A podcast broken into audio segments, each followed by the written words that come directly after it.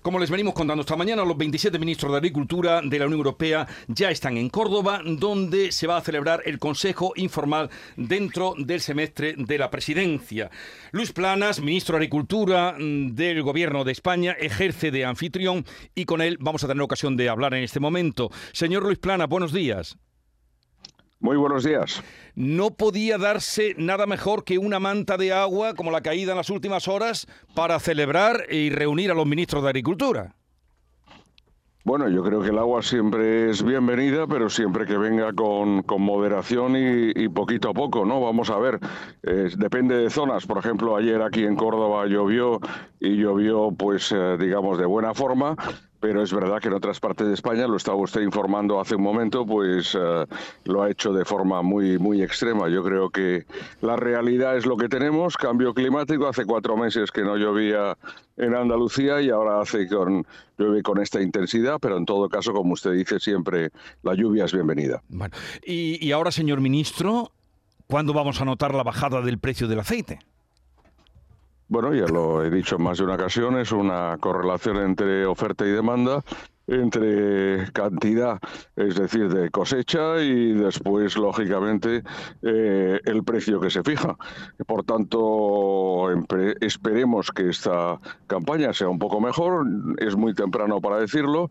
Yo creo que dentro de un mes podremos hacer un aforo nacional, eh, en el cual, lógicamente, Andalucía pues es la parte fundamental, casi el 80, más del 80%, y a partir de ahí podremos eh, ver cuál es la perspectiva.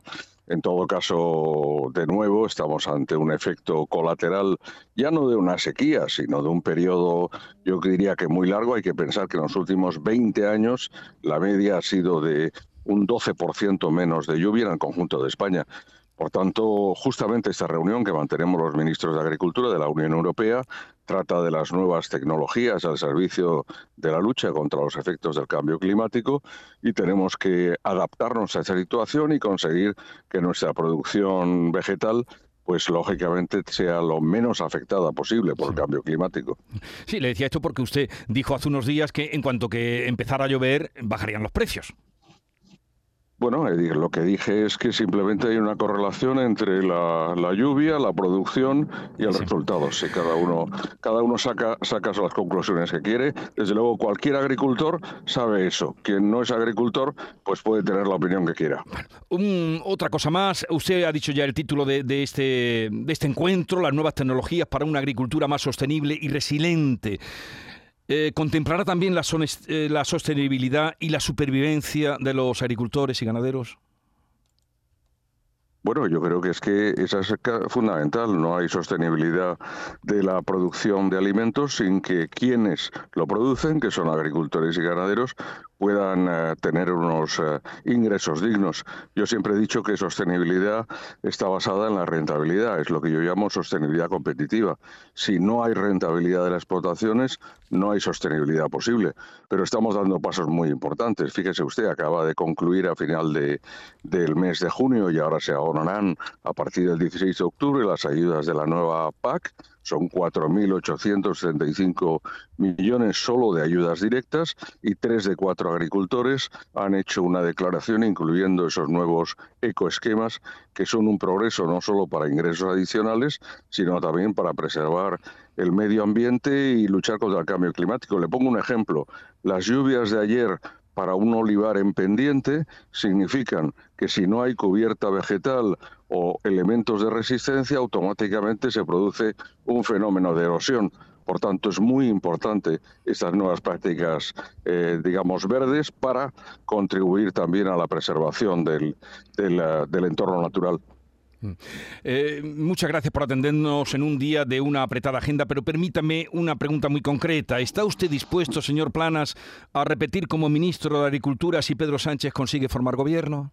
Bueno, este, esta no es mi preocupación de hoy. ¿eh? Tengo dentro de cinco minutos a los 27 ministros aquí en el Centro de Investigación de Rabanales y mi preocupación es el hoy y el mañana inmediato. Hay un proceso de formación de un nuevo gobierno.